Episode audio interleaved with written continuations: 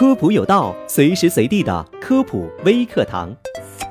我们经常会有这样的经历：躺着或者是蹲坐着的时候，突然站起来，眼前一黑，感觉整个宇宙在脑子里旋转，甚至还有想倒下的感觉。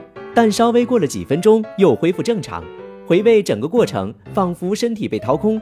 这难道是贫血了吗？蹲下站起之后，眼前发黑，是常见的低血压。它和贫血完全是两码事。在医学上叫做体位性低血压，或者叫做直立性低血压，这是血压太低导致脑供血不足才会出现的症状。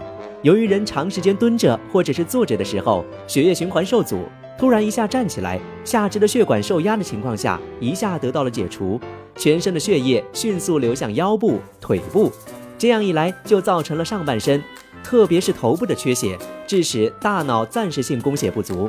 要知道，人体的大脑和眼睛对缺血最为敏感，只要缺血一到两秒钟，就可以出现头晕眼花的症状。也许你会问，眼前一黑和贫血、低血糖真的无关吗？其实并不是的，贫血和低血糖患者也会出现这样的情况。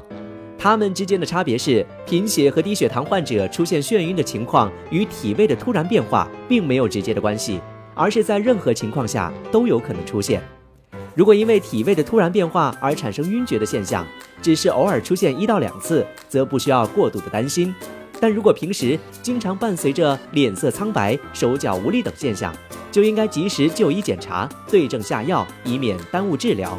以上的这些知识你知道了吗？感谢收听这期的科普有道，我们下期节目再见。